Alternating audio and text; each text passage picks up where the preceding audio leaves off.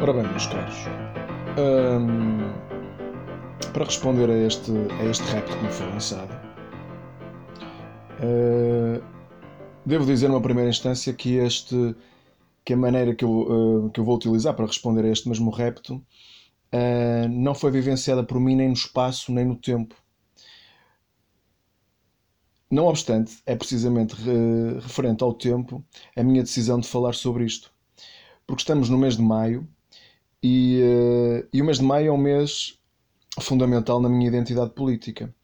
Porque, por um lado, de certo modo, abril e o 25 de abril desaguou em maio, com o 1 de maio e depois com o início da, da consolidação da, da democracia e de todo o processo revolucionário, falando aqui de Portugal.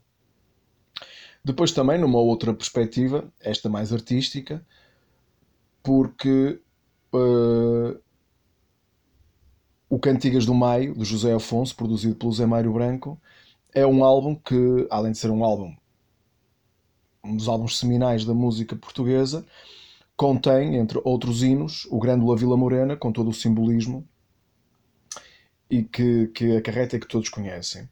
E depois, atendendo ao facto que estou a gravar isto a 2 de maio, acho que é uma feliz coincidência falar de um outro evento acontecido há 52 anos, na realidade uma série de eventos que começaram precisamente a 2 de maio de 1968 e ficou conhecido como Maio de 68. Ora bem, eu não vou ser muito, muito enciclopédico na, na descrição do Maio de 68, porque a maior parte da malta já conhecerá, grosso modo, de que é que se trata, e mesmo na internet, com facilidade e rapidez, podem aceder a, a informação fidedigna a esse propósito.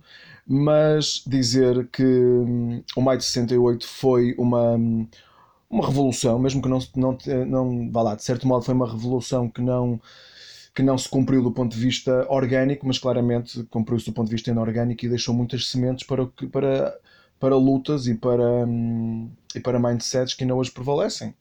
Eh, na altura eh, eram residuais, eram mais underground e depois, a partir do maio de 68, tornaram-se mais mainstream.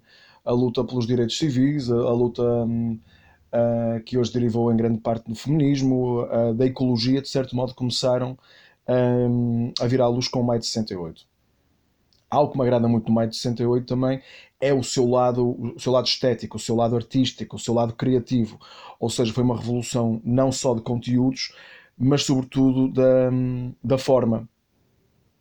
E uh, havia frases fantásticas do, do Maio de 68, e uma delas tem a ver com um episódio, uh, não necessariamente político, mas que, viven que, que vivenciei. Uh, então, uma das frases do Maio de 68 eram os alunos, alunos esses começaram a revolução, que, que diziam: professores, vocês fazem-nos envelhecer. Eu dei aulas durante muitos anos e dizia na brincadeira aos meus alunos, fazendo uma, uma ponte com esta frase do maio de 68, eu dizia: Alunos, vocês fazem-me envelhecer. Agora, há outras frases dignas de registro do maio de 68. Um, uma delas diz assim: O homem não é estúpido ou inteligente. O homem ou é livre ou não é. Também há outras frases provocatórias, como se as eleições pudessem mudar o que quer que fosse, há muito que teriam sido proibidas. Uma outra que eu acho particularmente inspirada diz: falta de imaginação é não saber que a imaginação está em falta. Uh, desejar a realidade está bem, mas realizar desejos é bem melhor. E uma outra, quase de de Agostinho da Silva: não quero perder a minha vida a ganhá-la. Enfim, o Maio de 68 foi rico em, em soundbites e, e em punchlines, um, mas foi também uma forma de repensar todas as formas de poder, das relações de autoridade, um ponto de ruptura, de certo modo, com as normas sociais, sexuais e políticas que, de certo modo, vigoravam até, até à data. Uh, e, como já disse, a libertação das mulheres, uma maneira diferente de ver a sexualidade, a ecologia, são temas que, de certo modo, repito, foram inaugurados pelo maio de 68. Um, a melhoria do nível de vida generalizado, a felicidade, um, e depois um certo modo o encarar da democracia não como um regime propriamente dito, também, mas que não se esgotasse na questão meramente regimental, mas a democracia como cultura, a democracia como pulsão sociocultural. Um, e, e, os contestatários do maio de 68, um, como falou um professor de filosofia da Sorbonne, ele dizia que os contestatários do maio de 68 acreditavam que mereciam o melhor da existência pelo simples facto de estarem vivos.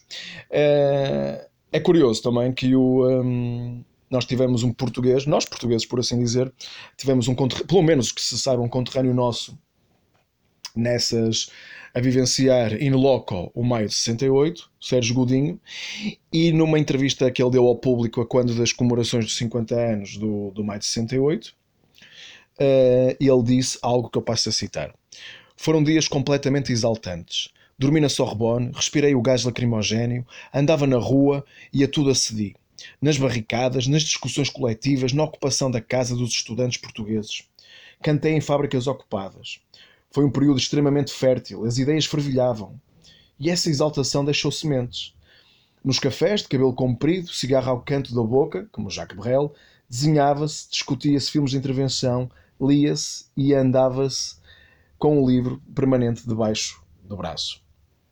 Portanto, isto de certo modo, o maio de 68 não se esgota e lembra-nos que, que a política não tem que ser cinzenta, que a intervenção social não tem que ser cinzenta e, sobretudo, porque, porque dá a impressão que quanto mais que é na política, não só na política, mas é de política que se fala, que se confunde uh, o cinzentismo e a, e a, suposta seriedade com a falta de, de algo mais estético, de algo mais livre.